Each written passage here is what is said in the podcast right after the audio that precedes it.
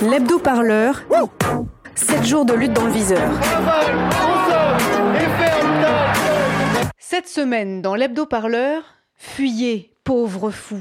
Tout vient à point, à qui sait attendre Voilà un proverbe que les Françaises et les Français ne pensaient pas devoir expérimenter au pied de la lettre. La période de confinement, entamée mardi 17 mars, va durer au moins deux semaines et probablement plus d'un mois. Période difficile de privation de liberté que certains habitants et habitantes des grandes villes ont préféré fuir à la campagne ou dans des villes moyennes préserver sa santé mentale, offrir un carré de jardin aux enfants ou tout simplement retourner chez ses parents. Quelles qu'en soient les raisons, cet exode a engendré de nouveaux contacts susceptibles de propager encore un peu plus la maladie. Mais est-ce vraiment si facile de tout quitter pour aller vivre son confinement ailleurs? L'équipe de l'hebdo-parleur vous propose de suivre cette semaine trois équipes dans sa nouvelle création sonore. Il et elle tentent de quitter Paris en proie à l'épidémie pour rejoindre Belle-Île-en-Mer. Bienvenue dans Belle-Île Express. Les plages de Belle-Île, c'est un petit paradis. Moi, je vous le dis, faire son running plage du Donan, c'est rien que du bonheur.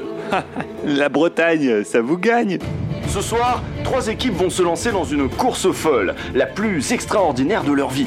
À travers une France ravagée de coupes budgétaires néolibérales, ils vont devoir quitter Paris et ses hôpitaux saturés pour rejoindre Belle-Île-en-Mer. Merde, merde, les flics Les flics Ah non, t'inquiète pas, euh, on est blanc, ça va passer crème. euh. Non Sur leur chemin, le coronavirus est partout. Mais à l'arrivée, une récompense. Trois semaines de confinement dans un lieu paradisiaque et un respirateur professionnel de réanimation. Oh, c'est dur Mais je, je pleure de fatigue. Ils veulent pas de nous, chérie, ils veulent pas de nous. Mais arrête de pleurnicher, greluche, euh, c'est ma baraque payée avec mon fric. Je les emmerde, ces pecnos. Ils devront se montrer solidaires et endurants pour affronter les épreuves qui les attendent. Mais à la clé, c'est la survie. Pour atteindre leur objectif, la plus grande île de Bretagne, ils ne pourront compter que sur eux-mêmes. Ils devront mobiliser tout ce qu'ils ont. Argent, voiture, réseau. L'aventure ne fait que commencer pour les trois équipes. Bienvenue dans Belle Île Express.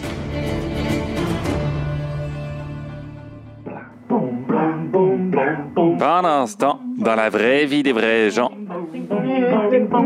En moins d'une semaine, les Françaises et les Français sont passés de ça Vous avez vu d'autres pays ou d'autres régions qui ont tout fermé. Pourquoi on ferme pas tout Parfois, les gens nous demandent. Si on fermait tout, il y aurait plus de soignants. Ah ça, Nous sommes en guerre. L'ennemi est là, invisible, insaisissable, qui progresse. Et cela requiert notre mobilisation générale.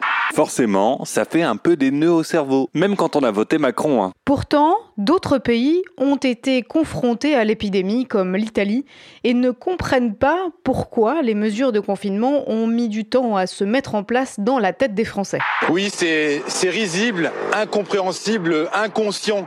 C'est ce que nous disent en tout cas les, les Italiens que nous avons euh, rencontrés. Ils ne comprennent pas euh, cette euh, légèreté française et beaucoup d'entre eux euh, nous ont dit que les Français allaient sans doute le payer cher dans les prochains jours et les prochaines semaines. Oui, c'est vrai, les Italiens ne comprennent pas euh, d'abord la lenteur avec lesquelles les autorités françaises et des autres pays européens ont mis en place des mesures de confinement. Et ça, les Italiens ne le comprennent pas et disent, nous, nous sommes dans la crise depuis déjà le 24 février et les autres pays auraient dû prendre de la graine de ce qui nous est arrivé. Les Italiens qui ont l'impression quelque part que l'Europe les a regardés avec un certain mépris depuis le début, comme si euh, n'y avait pas vraiment de, de gestion en Italie. Et donc les autres pays d'Europe pensaient que ça n'allait pas leur arriver. On a entendu les Français sont le meilleur système au monde, etc. C'est fini, mais c'est ce qu'on dit nous depuis des années que c'est terminé. Depuis deux décennies, à peu près deux, trois décennies. C'est clair, c'est une, la crise actuelle, c'est une crise sanitaire, mais c'est une crise de la pénurie. C'est une crise de la pénurie de masques, ça c'est clair. Pénurie des tests, ça c'est clair. Deux stratégies différentes. La Corée du Sud a fait des tests massifs, testés, diagnostiqués, isolés. Et donc ça a permis de fermer. Et troisièmement, c'est la pénurie des lits de réanimation. Ça c'est clair. Quand on regarde au Japon, je regardais les chiffres, ils sont quand même assez impressionnants. Par milliers d'habitants, le Japon a trois voire quatre fois plus de lits de réanimation. En tout cas, à chaque heure qui passe, on apprend de nouveaux cas de coronavirus qui nous interpellent parfois. Pardon, à Mulhouse. Euh, reportage d'Isabelle Marie et Léonore Payon. Pour beaucoup de Françaises et de Français, l'annonce du confinement général a en effet été un électrochoc. C'est une catastrophe Et du coup, il y a 17% des Parisiens qui se sont barrés. Et c'est un peu pareil dans les autres grandes villes. Philippe Juvin est maire Les Républicains de la Garenne-Colombe et chef du service des urgences à l'hôpital Georges Pompidou à Paris. Le risque sont les phénomènes d'exode. Vous avez une maison euh, dans une région qui est totalement épargnée. On vous dit que vous allez être confiné chez vous. Bah, vous prenez votre voiture et vous y alliez. Et, ça, ça produit quel effet? Et Si vous êtes malade, puisque je vous rappelle qu'on considère que globalement un malade sur deux n'a pas de symptômes mais est contagieux, eh bien vous allez emmener le virus dans la région qui n'en a pas. En tant que nous, infirmiers libéraux ou médecins, on a vu des réactions improbables. Dimanche, c'était hallucinant. Les gens se regroupaient et n'allaient pas voter, mais par contre, ils étaient en pique-nique, euh, les uns avec les autres, avec des petits-enfants que maintenant, nous, on les surnomme des petites coronas ambulantes. On a beau expliquer, allez faire vos courses, allez, allez chercher votre pain, mais rentrez à la maison. Oh, super, on a un super ministre de la Santé, euh, il a fait une super courbe, on a compris. Non, ils n'ont rien compris. Des rumeurs de confinement et de couvre-feu euh, ont circulé hier soir sur les réseaux sociaux. De nombreuses personnes ont d'ailleurs pris le train pour fuir la région parisienne euh, dans un TGV à Paris-Montpellier avec notre reporter David Bobin. C'est une atmosphère un petit peu particulière dans les wagons. Personne n'ose réellement se parler, les gens ne se regardent pas, ils s'ignorent en se comprenant aussi. Parce que je pense que c'est la crainte de tous les Parisiens, c'est de se retrouver bloqués dans des petits appartements, d'être euh, obligés de rester à Paris alors qu'ils n'ont pas de travail, pas d'amis. Et c'est à cet instant précis que la moitié des journalistes parisiens se sont sentis pousser des ailes de chevaliers blancs, pourfondant les fuyards de leur épée vengeresse. On est en relation avec absolument personne, on ne connaît personne, donc on va pas bouger, on va être confiné de la même façon qu'on l'aurait été à Paris. Je vais vous relire ce que dit le président de la commission médicale de l'assistance publique. Hein. D'un point de vue collectif, quitter les grandes métropoles en catastrophe pour se réfugier à la campagne est dangereux parce que l'objectif du confinement, c'est de ralentir la propagation du virus. En agissant de la sorte, on l'accélère. Est-ce que vous avez compris ça simplement, Alban? Euh, ben Là, je vais raccrocher avec vous et je vais essayer d'attraper un dernier vol pour rentrer en Corse chez moi. Donc vous faites partie de ces Parisiens, ces Parisiennes qui ont décidé de fuir clairement la capitale oui, après, voilà. On n'a pas tous la chance d'avoir 400 mètres carrés à Paris. Pourtant, Léa, permettez-moi de vous le rappeler, euh, ce comportement, il se fait au mépris des règles élémentaires de limitation de déplacement euh, qui sont absolument nécessaires pour lutter euh, pour, contre la propagation du, du virus. Est-ce que vous avez compris cette situation? Oui, oui, j'ai compris. Je vais aller avec des gants, un masque, je vais me protéger, je vais respecter les un mètre de distance. Visiblement, donc vous ne sentez absolument pas en, en danger par rapport à cette épidémie de, de, de coronavirus, sauf que vous êtes peut-être vous-même porteur de ce virus asymptomatique, sans aucun symptôme, et que jusqu'à présent, donc, vous vous trouviez en région parisienne, dans la région la plus touchée de France par cette épidémie, et qu'en partant en Corse, vous allez l'emmener donc dans cette autre région. Oh, oh, oh, oh, ça va, oui La France est désormais coupée en deux.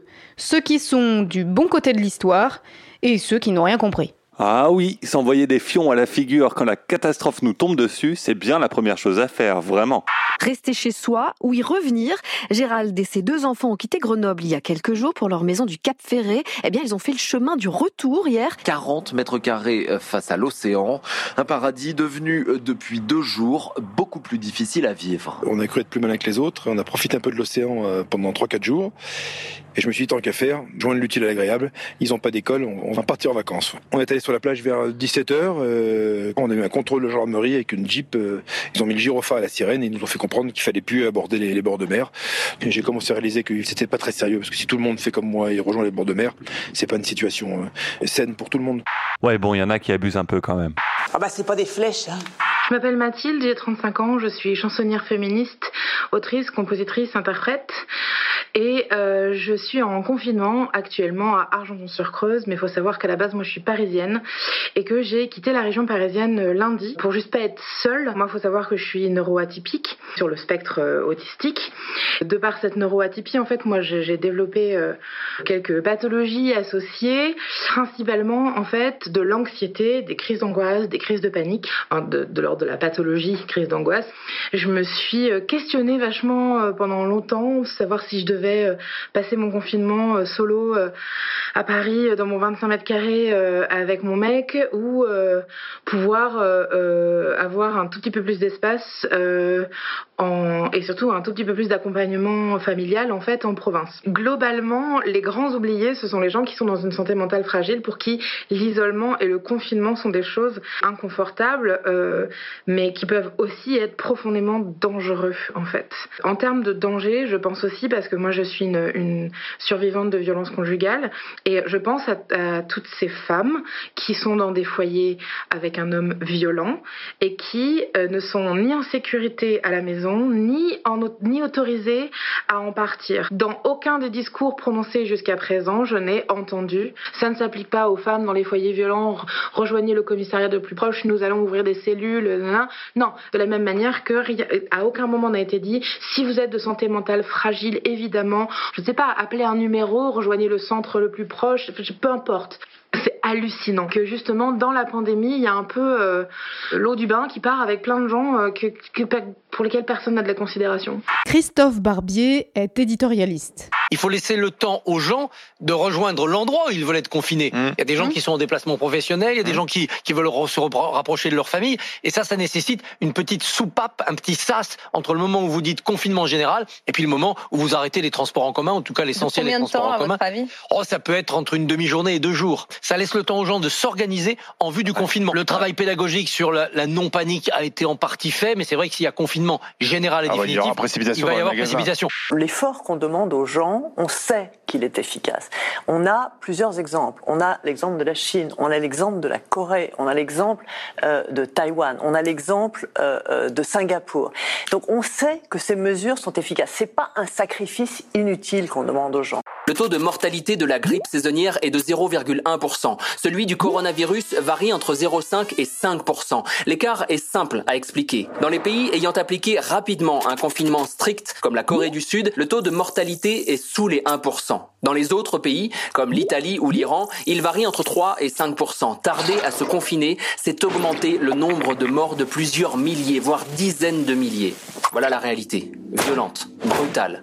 Il n'est même plus question aujourd'hui d'empêcher la surcharge des hôpitaux. C'est sans doute déjà trop tard. Par contre, nous pouvons toutes et tous limiter cet engorgement en limitant radicalement toutes nos interactions sociales. Toutes. C'est l'unique moyen de contenir la propagation du virus. Restez chez vous, c'est impératif. Et ne sortez que pour l'essentiel. Vous aurez peut-être l'impression de vous isoler, mais aucun acte ne sera plus collectif et solidaire que celui-ci. En fait, voilà, ce qu'on aurait bien aimé, c'est que tous ces donneurs de leçons, ils aient compris ça plus vite. Et ils aient expliqué et dépensé leur précieuse énergie à diffuser ce message. Puisque de toute façon, on n'a pas l'air de pouvoir compter sur le gouvernement.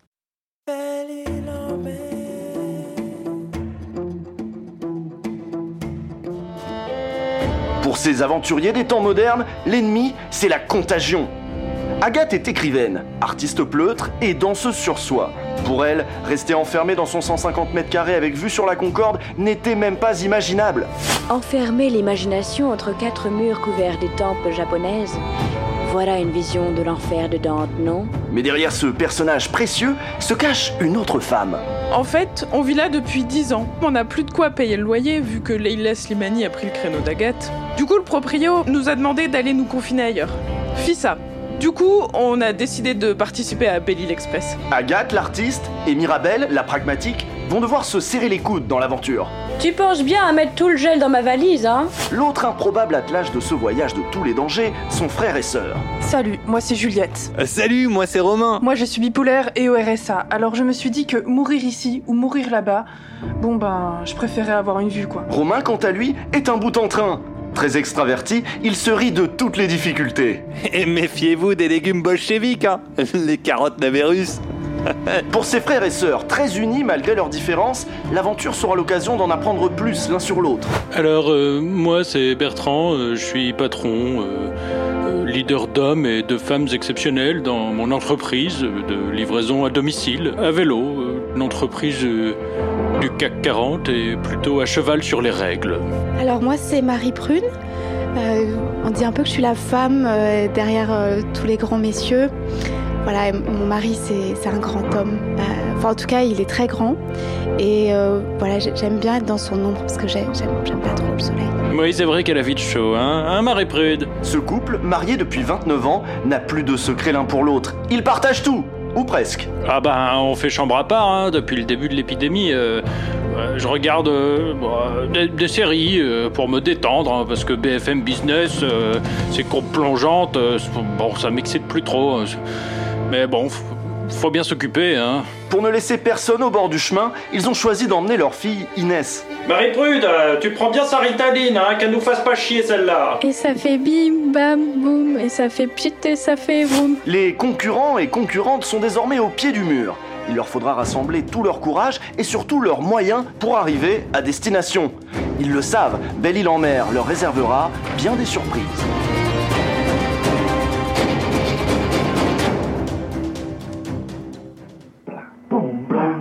Un instant, dans la vraie vie des vrais gens.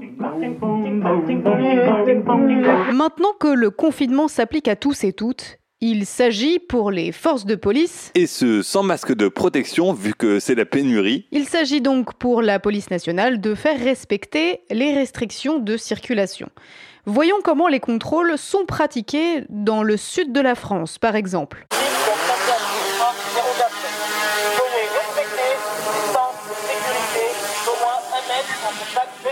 Ah ouais, demain est annulé, mais le futur il est déjà là en fait. C'est plutôt flippant, non? À Paris, dans les beaux quartiers. Le bruit des sabots sur la place des Vosges, à Paris. Depuis ce vendredi matin, une vingtaine de patrouilles à cheval sont déployées dans la capitale. Vous n'êtes pas en train de faire des courses? Et vous portez pas assistance à une personne âgée? Est-ce qu'il a le droit de faire sa trottinette? Non. Dans le 18e arrondissement de Paris, le ton est déjà un peu plus ferme. Voilà, rentrez chez vous Rentrez tous chez vous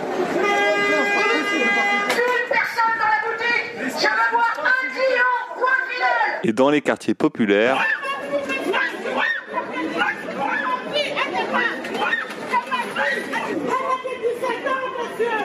Pourtant, Sibeth Ndiaye, porte-parole du gouvernement, soulignait à juste titre que le confinement n'était pas moins respecté dans les quartiers populaires que dans les quartiers bourgeois. Attention, je veux pas qu'on commence à dire que euh, c'est parce que ce sont des banlieues euh, mhm. avec des populations euh, de telle ou telle origine que les gens ne respectent pas les règles. non, c'est parce que les appartements aussi sont plus petits et, et, et, qu'il y a plus de monde dans les appartements. Je vois bien le, le, le, relan qui va, qui va très très vite arriver. J'entends mhm. les dérapages de certains. En fait, la gestion de la Covid 19 par nos autorités, c'est pas mal un révélateur d'inégalité sociale. La police belge a de son côté choisi un autre moyen de communiquer avec sa population sur le confinement.